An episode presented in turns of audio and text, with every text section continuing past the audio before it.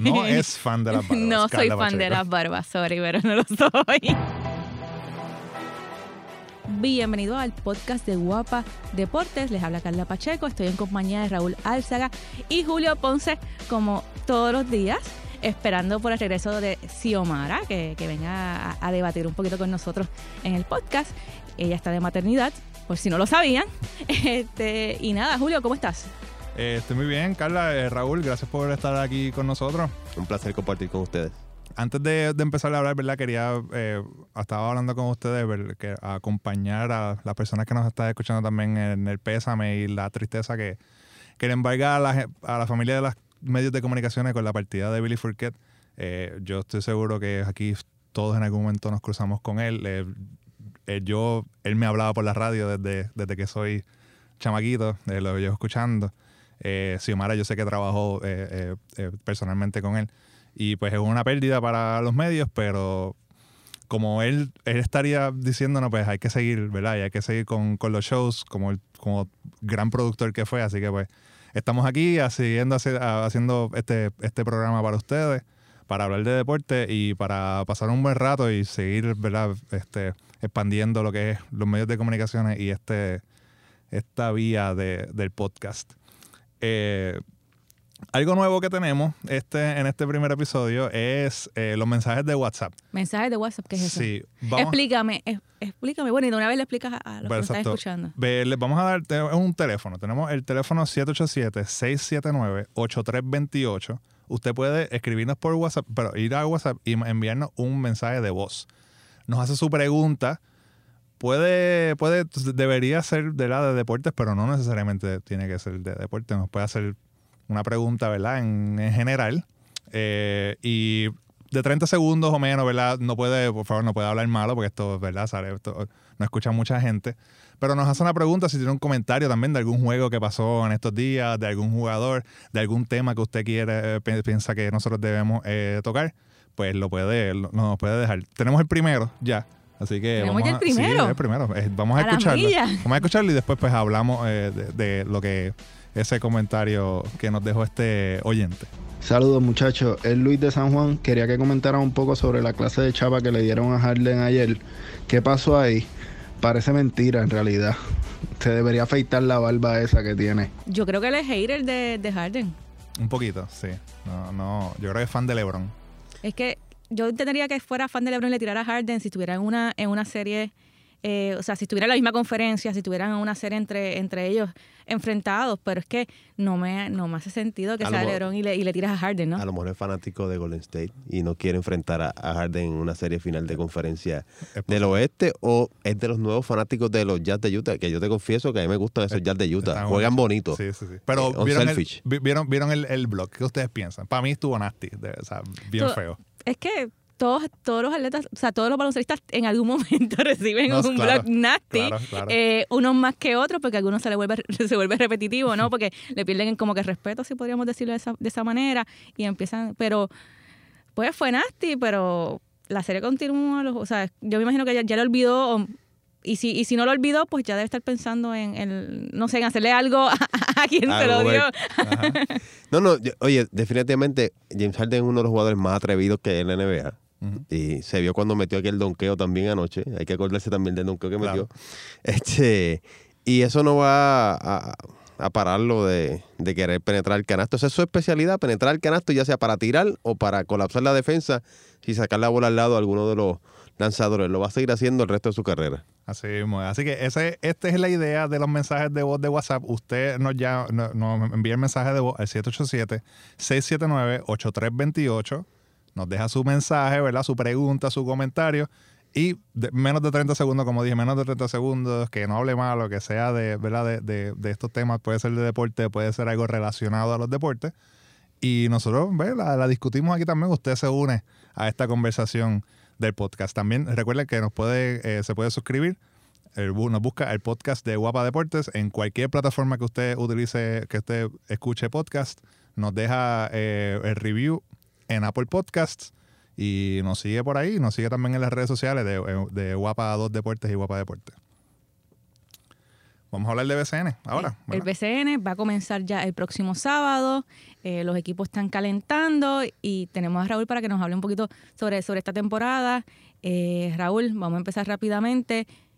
¿Qué equipos tú ves con, en el papel que tienen las mayores posibilidades de llegar a la postemporada y quizás batallar el campeonato? O sea, el- en- batallar en esa ruta al campeonato.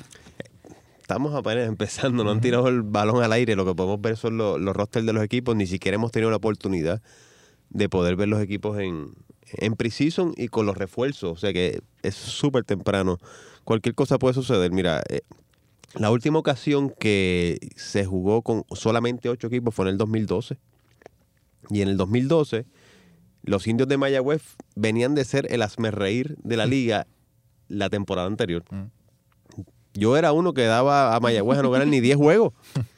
Y, y no tan solo este, ganaron la temporada regular, sino que la ganaron, pero por encima de todo el mundo, ¿sabes? Por pela.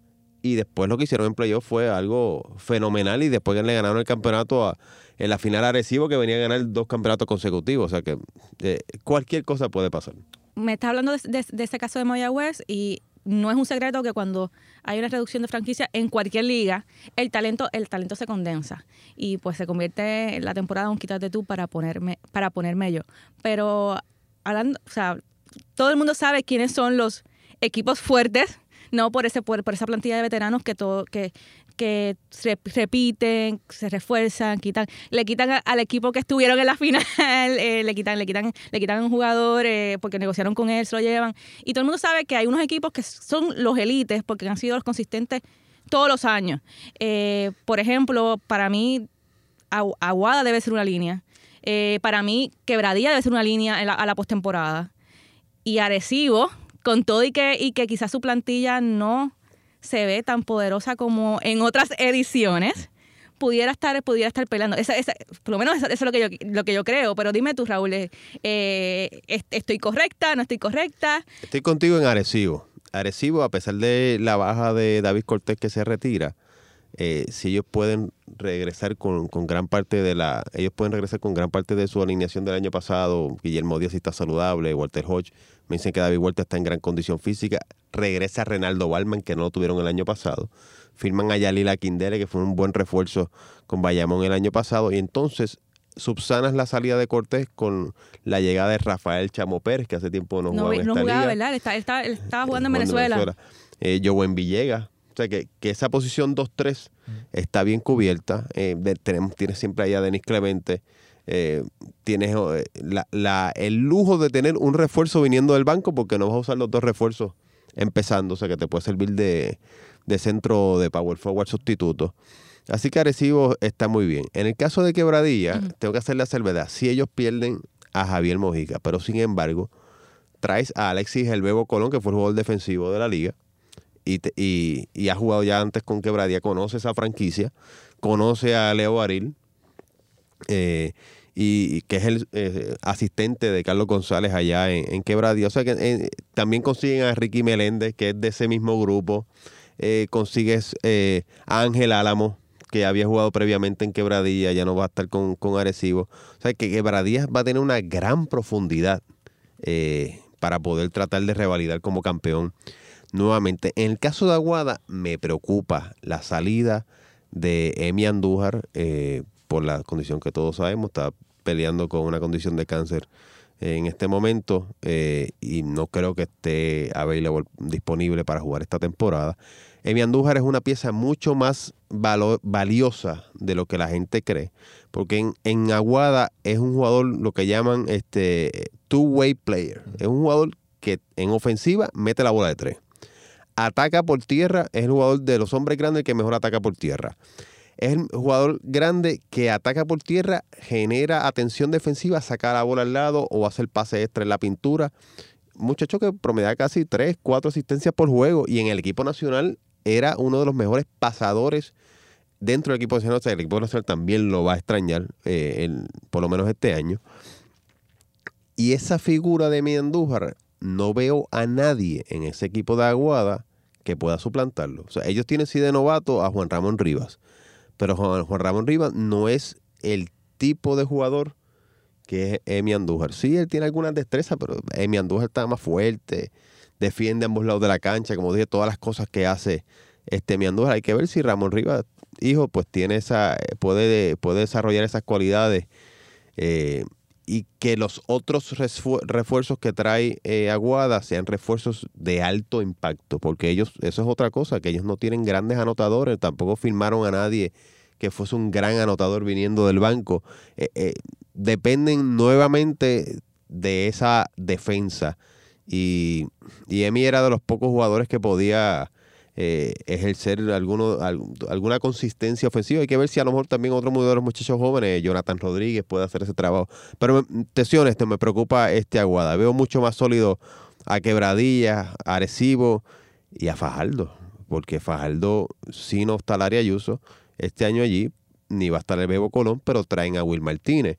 Y Will Martínez mete bola de tres por un tubo y siete llaves si está solo y si tiene un gran armador que le haga llegar el balón a ese muchacho que sale bien de cortina. Él, no ha jugado todavía con un gran armador. Va a tener a Carlos Arroyo al lado. todo cambia con él. Y yo me acuerdo muy bien en el juego de estrella, que fue en Aguada el año pasado, este, Will Martínez metió como 30 puntos, las metía todas. Y Carlos Arroyo lo veía hasta con, los ojos de atrás que tiene escondido detrás de la cabeza. lo encontraba siempre. Y allí Will Martínez va a lucir bien si uno juega para el equipo, porque también Will Martínez a veces pues tiene que, que no, no ser selfish, no ser este egoísta en, ofensiva. De vez en cuando también tiene que hacer el pase extra. No todas las bolas que le lleguen va a ser para tirarlas. Y él va a tener que aprender eso allí. Y me gusta también que Fajardo trajo a Kevin Young, que ese es otro jugador menospreciado en esta liga, que no tampoco ha tenido la oportunidad de jugar con un gran armador en lo que va de eh, las temporadas que ha tenido aquí, todavía no ha tenido un gran armador a su lado. Lo va a tener ahora con, con Carlos Arroyo. Y esos son dos jugadores que van a ser a Fajardo un poquito mejor este año, más atlético, van a correr un poquito más. Y, y pues, repiten gran parte de su plantilla. O sea, ellos, ellos tienen ahí para, para dar este, la pelea. El, equipo quizás sorpresa, que a lo mejor es lo que me ibas a preguntar ahorita. A ver si es el mismo que estoy pensando. Vamos a ver. A mí me gustó lo que hicieron con San Germán el año pasado.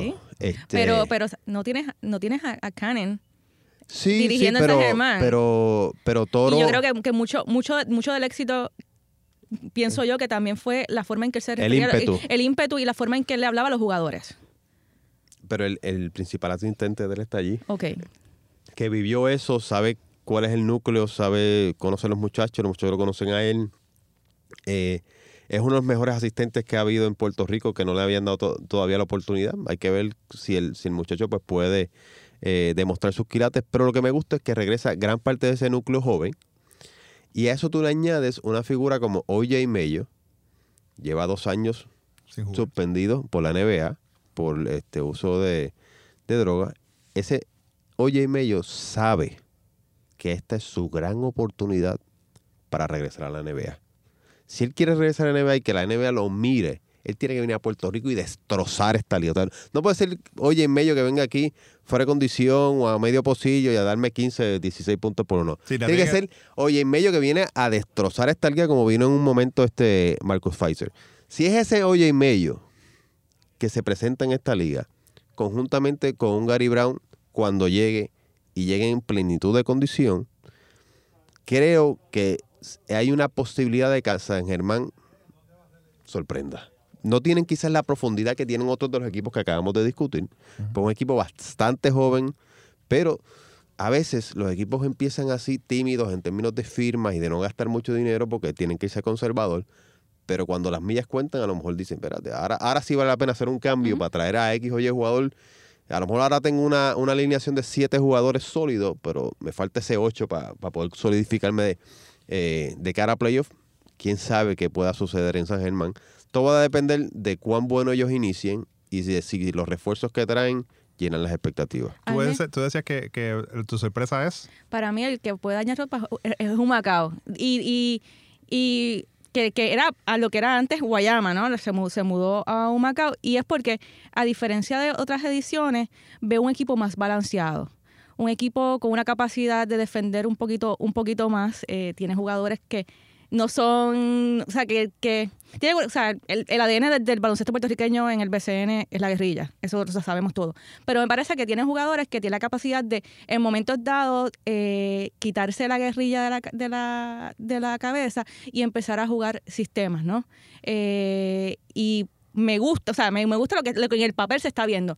¿Qué cosas, eh, qué cosas me preocupan? Eh, me preocupa el, lo atropellado que han estado la, en la postemporada en cuanto a juegos. Han jugado muchos juegos back to back consecutivos y no sé cuánto eso pueda a un equipo pasarle factura a mitad de temporada cuando tus jugadores eh, tienen esa carga de, tra- de- trabajo antes de iniciar la temporada. Vuelvo y repito, pero me gusta, o sea, me gusta lo que estoy viendo y creo que podrían hacer daño. Pudieran, pudieran ser ese equipo que, que fastidie un poquito, el, el- o sea, que, que fastidie un poquito a los demás equipos y se posiciona a la postemporada y de, una sorpresa. Eso es lo bueno de esta, temporada, que tú ves las ocho plantillas y las ocho se ven muy sólidas. Tú no puedes decir que nadie está aquí finito, blandito. A mí, a mí lo que sí me preocupa un poco de un Macao como tal es que aunque sí tiene algunos jugadores que son pro equipo, también tiene varios jugadores que son bastante anárquicos. Y entonces yo tengo que ver en qué manera Manolo Cintrón puede bregar con, con- con ese personal, pues, porque tú tienes un Calviñales y un Jean Clavel que son muy atléticos y muy anotadores, pero cuando se cogen la mano Sí, caliente a eh, veces... Es un eh, hoyo negro. La bola sí, desaparece cada sí, nombre. sí, sí. El, el- el shot selection eh, deja mucho que desear. eh, y pues a- hay que ver cómo Manolo pues puede controlar eh, esa fiera. Porque ellos, ellos tienen talento. La, la cosa es cómo pueden... eh, que él sea ese jockey, como el, el que, el que ve las carreras de caballo, sabe cuando, cuando, cuando el jockey lo ag- agarra al caballo por, por las bridas y lo ala un poquito para que no se le vaya muy, muy rápido, para que no se le canse a- a- al final de la carrera. Y eso es lo que tiene que hacer este Mano Cintrón con ese equipo. Yo sé que tú no has preguntado, pero yo sé que tú quisieras saber cómo Raúl ve a Ponce en este, en este panorama. Eh, Ponce que lució muy bien bajo Canen en las, en las competencias, en la, la Liga, la Liga de las Américas, y tú me corriges si, si, me, si, si me equivoco en el nombre de la, de, de- de la competencia, se dio muy bien con, con él. Eh, ¿Cómo tú ves a Ponce y cómo tú ves a Bayamón eh, en, en, en esta temporada? El caso de Ponce, pues adquieren a, Peter John Ramos. Eh, eso le da una ventaja de que no tienen que traer un centro como refuerzo necesariamente. eh, porque Peter les puede jugar 20, 25 minutos. Sí pueden traer un refuerzo de centro, pero no necesariamente tiene que ser la principal figura del, del equipo, porque entonces puedes utilizar esas piezas de refuerzo para, para otras posiciones eh, posiblemente de, de mayor impacto que ellos necesiten ciertamente tienes la, la capacidad anotadora con Vasallo y con Víctor Liz. Y lo mejor de todo es que vas a tener a, Carlos Rivera saludable desde el primer día. Eso es algo que no tuvieron el año pasado. Pasearon- pasaron en Niágara en bicicleta.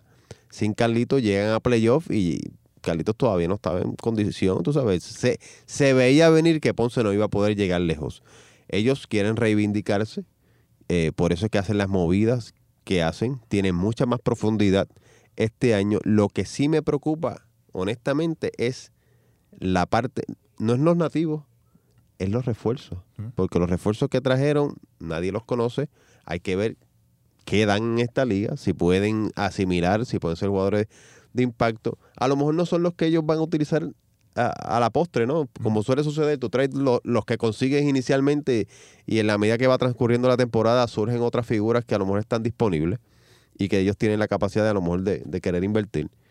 No sé si la salida de Nelson Colón va a impedir que Mike Harry, por ejemplo, regrese a Ponce o si hay este, línea directa ahí de Nelson Colón con Mike Harry y, Nelson Colón el que se lo lleva para allá, Para Bayamón. para Bayamón. O sea, m- son, son interrogantes que hoy día eh, desconocemos y, y- y en base a eso pues no, no podemos este, pronosticar hasta que no se vea eso en, en cancha. En el caso de, de Bayamón, me gustaron los cambios que ellos hicieron y la firma. O sea, ellos traen a Javier Mojica, escogen en el sorteo de Mayagüez a Ramón Clemente, eh, que son dos veteranos jóvenes. Ustedes sí tienen 31, 32 años, pero todavía están en plenitud de condición, no han perdido un paso. Pueden ayudar a esta franquicia y entonces desde el año pasado pues habían hecho el cambio aquel de Peter John Ramos por Ángel Rodríguez. Ellos tienen otros armadores notables como Javi González y Joseph Soto, pero nunca está de más tener un armador como Ángel Rodríguez que, que te organiza mejor el, el juego. Eh, Javi y Javi es más que busca anotar y al igual que Joseph Soto que busca más que nada atacar el canasto, Ángel reparte un poquito mejor el balón e, inclu- e inclusive no dudaría verlos jugar juntos en algunas ocasiones, rotaciones pequeñas, utilizando a Ángel junto con Javi que jugaban antes en Buclápala desde chiquito.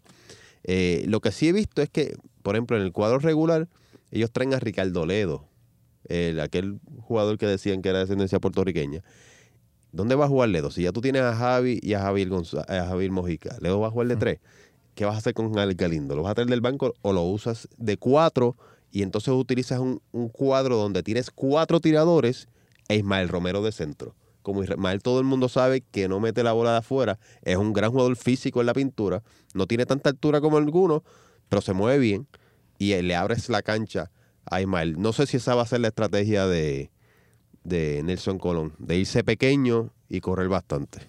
Lo bueno de esta temporada es que es larga, son 36 eh, juegos y estos juegos también van a ser transmitidos por Guapa Deporte y por guapa.tv, así que ustedes pendientes a esas transmisiones que vamos a estar. Este sábado empieza la temporada con Fajardo visitando a los campeones en Quebradilla, así que vamos a ver cómo esto empieza y como dije, es larga, así que vamos a poder ver muchas muchas variaciones, ¿verdad? Y ver cómo estos refuerzos se acoplan y quién viene, quién se va y todo, todo lo que pasa con esta liga de BCN que nunca deja de entretener.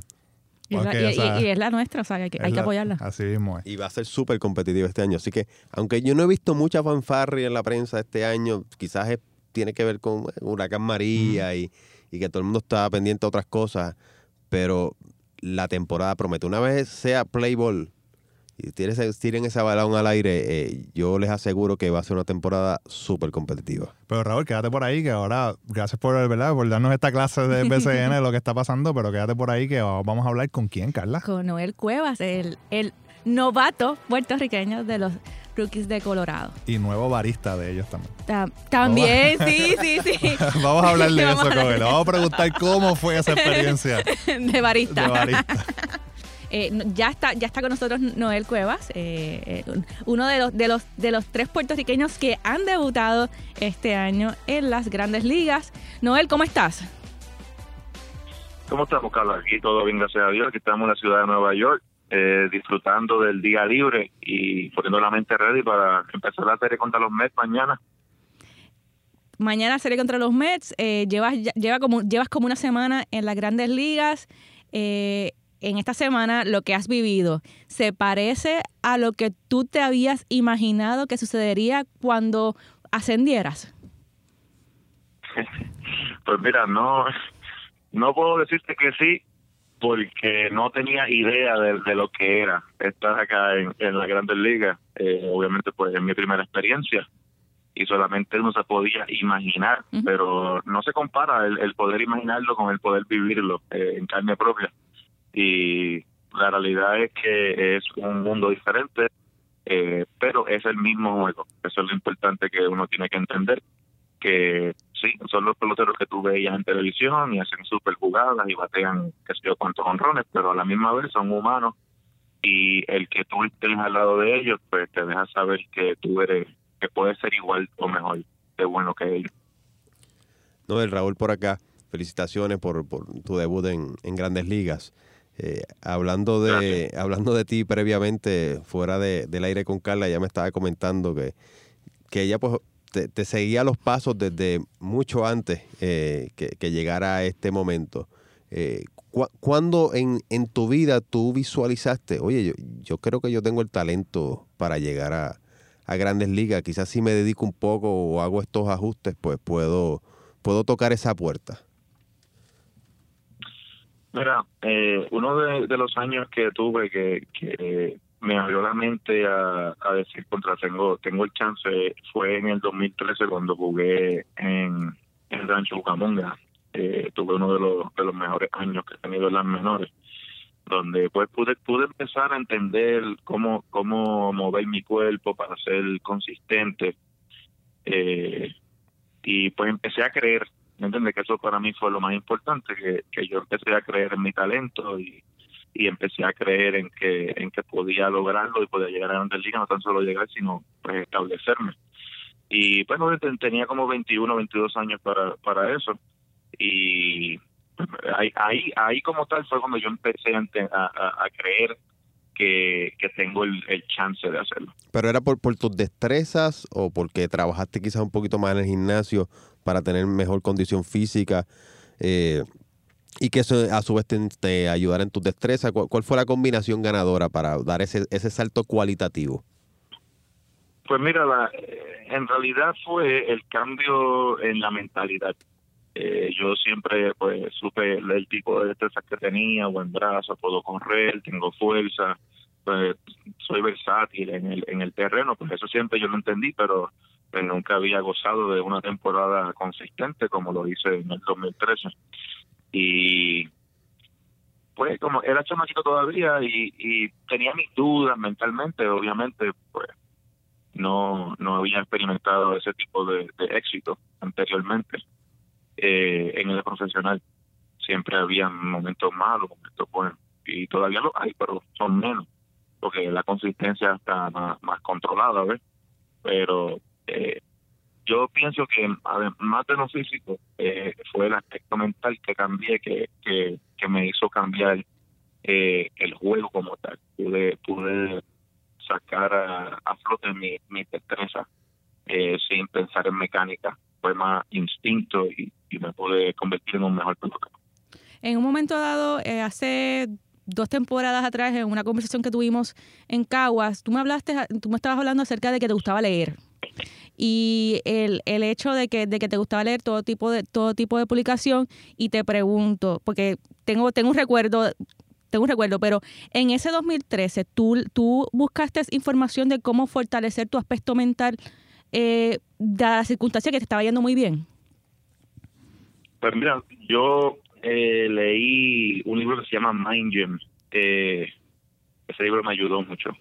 Y otro libro que se llama Relentless son dos libros que, que hablan de, del aspecto mental en los deportes y te, básicamente te enseña a que pensamientos positivos eh, te llevan a, tener éxito y eso fue lo que comencé a, a, utilizar en el terreno de juego eh, pensamientos positivos no cambié eh, los, pensamientos negativos en, en pensar en que estaba haciendo mal y comencé a pensar en qué estaba haciendo bien y cómo puedo mejorarlo. Y eso pues me, me comenzó a ayudar en los resultados que yo veía eh, día a día en el, en el terreno. ¿Cómo, tengo que preguntarte cómo, cómo se dio el momento en que te, en que te anuncian eh, que vas a, subir a grandes ligas? Porque cada, a cada persona y cada organización lo, lo, lo se, se, vive de diferente manera, pero ¿cómo tú viviste ese, ese momento? ¿Cómo fue el momento en que te lo dijeron? Ok, pues yo estaba en Tacoma, Washington, jugando contra en la AAA contra los los eh, Tacoma Rainiers, eh, que es la AAA filial de, de Seattle. Eh, jugamos a las 7 de la noche. Al otro día agarramos un, un bus al aeropuerto a las 3 de la mañana. llegamos al aeropuerto, el vuelo es como a las 5 y pico de la mañana y llegamos, estamos viajando a Salt Lake City, Utah, a la AAA de, de los angelinos y llegamos a, la ciudad como a las 12. A las tres y media, después de dormir un poquito y de comerme algo, pues llegué al, al parque, al estadio y ahí pues me jalaron calladitamente y me dijeron, mira, voy a la oficina que tienen que hablar contigo.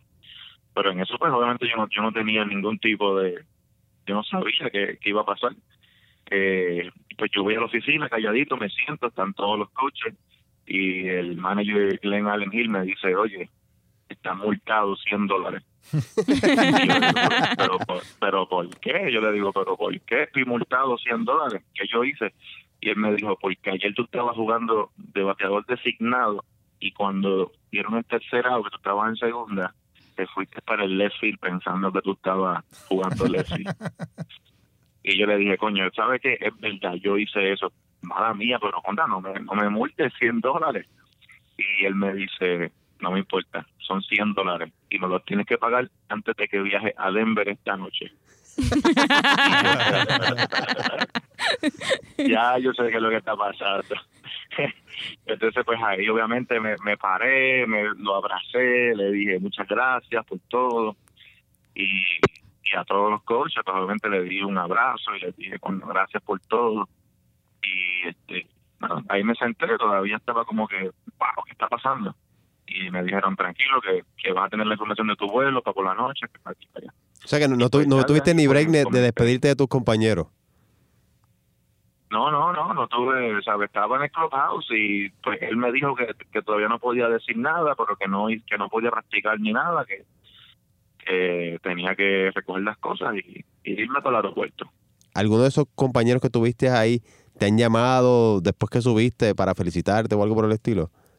Sí, sí, sí, pero, pero lo que pasa es que antes de que, obviamente, pues cuando ya yo comencé a, a hacer la maleta, a hacer el bulto, pues ya ellos estaban preguntándose, oye, ¿qué pasó? ¿Qué pasó? Obviamente no me estaba yendo mal en AAA, pues ellos sabían que no me habían bajado, ¿me entiendes? Pues el único movimiento era o que me cambiaron, que voy para el show. Y pues ya pues se enteraron antes de que ellos salieran, antes de que ellos salieran al juego, pues se enteraron y, y todos me, me, me dijeron, mira, felicitaciones, este, qué bueno y ahí estaba Jan Vázquez también, otro boricua, y me dijo, coño, qué, qué bueno que, que se te dio la oportunidad, mete más. ¿Y, y cómo, cómo ha sido la recepción en, tu- en- en tu equipo ahora, en Grandes Ligas? ¿Cómo te han recibido allí? Muy buena, muy buena, sí, muy buena, ellos me recibieron con brazos abiertos, me siento súper cómodo y, y la realidad es que pues la, la- yo conozco a, a todos porque llevo tres años corrido yendo a, a sprint training de Grandes Ligas y pues obviamente pues conozco a, a todos ellos y gracias a Dios pues aquí en Grandes Ligas pues me han recibido muy muy bien, me siento súper cómodo y eso es una, una, una ayuda tremenda. No, te, re- te recibieron bien, pero ayer, ayer te- lo, lo- lo que pasó te fue, se fue viral en este, este mandado que te hicieron, que te mandaron a, a- a buscarle el Starbucks al equipo completo. Cuéntanos qué pasó ahí. Tú dices que ahorita te dijeron que tenías que pagar 100 dólares de multa. Y ahora te Y, tienes que repartir y- café. y la orden esa fueron de 111 dólares. O sea, tú ya estás. Pues mírame, la, la multa que no pagué en AAA me la cortaron aquí. Pero tú eres Pero cafetero. No, eso fue, pues estamos, estamos en Chicago y, y yo pienso que es una tradición porque cuando yo entré al Starbucks, ellos co- eh, como que ya sabían, los clientes que estaban allí, pues ya decían, oh, debe ser el rookie. Sabe que es algo, es algo que parece que ya es tradición en Chicago. Solo que yo no lo sabía, obviamente, pero el Starbucks queda al ladito del parque y pues parece que ese es el Starbucks que hacen eso. ¿Y cómo fue la cara de los... De los Eh, ellos, de los que trabajan. ajá. Los empleados. No, ellos, de lo más bien, fíjate, yo pensaba que me iban a decir, contra esto se va a tardar un montón, pero ellos dijeron, ah, vente, me- yo le di la lista, que la escribí yo mismo. Y- Tú, tú- tú tomaste la orden y Sí. también y también lo traes lo traes lo y trajiste yo tuve que ir silla por silla a preguntarle qué, qué tú quieres de Starbucks, qué tú quieres de Starbucks. Y pues alguna gente me decía que no y otra gente me decía que sí, quiero banana bread y quiero eh, cake pop y, y croissant, tú sabes. Pero eh, escuché que al- algunos te pidieron café, pero no especificaron el tamaño y tú pues le compraste el más pequeño. Para no, para no, Pues para claro que sí. claro. Si, si no especificaron tamaño, yo compré el pequeño porque yo lo que llevo es una semana en Grandes Ligas. Ellos tienen más chavos que tú que lo paguen ellos. Tacho, yo todavía estoy esperando a ver si me lo reembolsan. Yo creo que me quedo con la ganas. pero pero tú eres cafetero. Sí, sí, yo a mí me gusta el café, pero me gusta el café boricua. Pero ¿y cuál es tu tema- bebida? ¿Cuál es tu bebida de Starbucks? Pues yo usualmente me tomo el, el caramel macchiato eh, frío. Pero me dices me dices Que que tú, fíjate Ajá. que yo no, yo no- a mí se me olvidó pedir mi orden. Yo no, yo no tomé, yo le pedí orden a todo el mundo y yo no tomé café. A mí se me olvidó. Wow. Pero, pero tú dices que te gusta el café puertorriqueño. ¿A ti te hacen envío de, ca- de café de aquí, de Puerto Rico, para allá, tu mamá, tu familia? Eh, ¿Cómo tú tomas mientras estás, estás en la temporada allá? Ajá. O sea, ¿cómo tú consigues el café puertorriqueño? Pues mira, no lo consigo, no no consigo el café puertorriqueño, pero pues, tampoco le digo a mí que no envíe, porque la, la realidad es que cuando llego al parque hay cafeteras en cada cuarto que me encuentro en, en Denver. Eh, pues en las menores hay café, aunque no sea bueno, pues se toma el café porque no podemos pedir mucho, obviamente. Pero eh, sí, cuando yo llego a Puerto Rico lo que yo hago es meterme en casa de mami y mami ya sabe que me prepara el cafecito que le gusta al nene. Pero, pero mira, te, te doy, te doy- doy un anuncio no pagado aquí en el podcast. La, aplica- la página brandsofpuertorico.com es un startup puertorriqueño y es de unos amigos míos y es un Amazon puertorriqueño y ahí hay un montón de cafés locales y tú lo pides y te llega a tu casa, a tu apartamento, donde sea. Así que chequéatela cuando tengas break si quieres de verdad ese... Ah, pues sí. Voy a verificar esa página. Noel, aquellos que, tan- que te siguen por Instagram, yo soy una, una de ellas, hemos visto que te estás viviendo la llegada a cada parque. Eh, estás documentando esa llegada y se, se te ve se te ve sumamente estás estás, estás viviéndote, viviéndote el momento segundo a segundo. Eh, dentro de las experiencias que has tenido en otros parques que no son de Denver eh, ¿cuál es la que, la que eh, cuál es la, la que te ha gustado más en este en, en esta en esta primera semana semana y media en Grandes Ligas Pues mira, de- después del debut, obviamente el debut, eso fue algo algo grande. El, el, poder jugar en un parque como lo es Wrigley Field en Chicago, eso eso fue impresionante. Y no tan solo eso, sino que pude empezar el primer juego que voy en mi vida a Wrigley. Sabes que mucha gente sueña con, con ver un juego en Wrigley.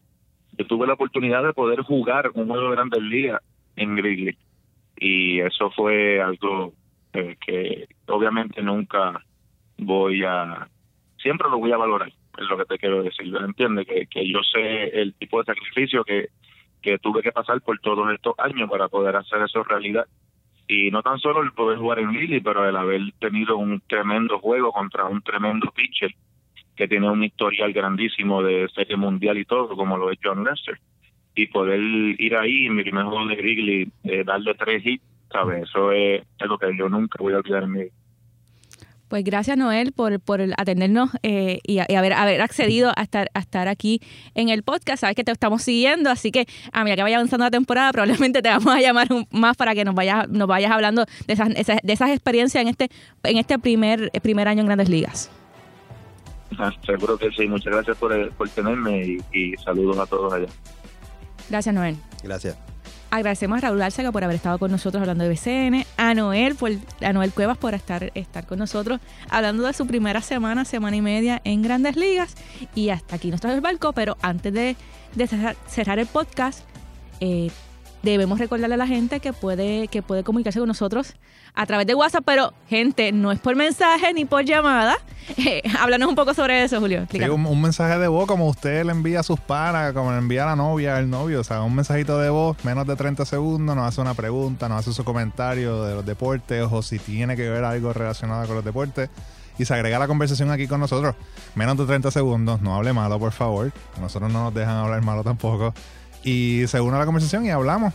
Y eso, el número es 787 679-8328. Lo agregué en su teléfono así como que el podcast de Guapa Deporte. Y cuando tenga una pregunta, hoy le voy a preguntar a Carla y a Julio a ver qué piensan de tal cosa que acaba de pasar. Y pues si no la vimos, pues nos obliga a ver.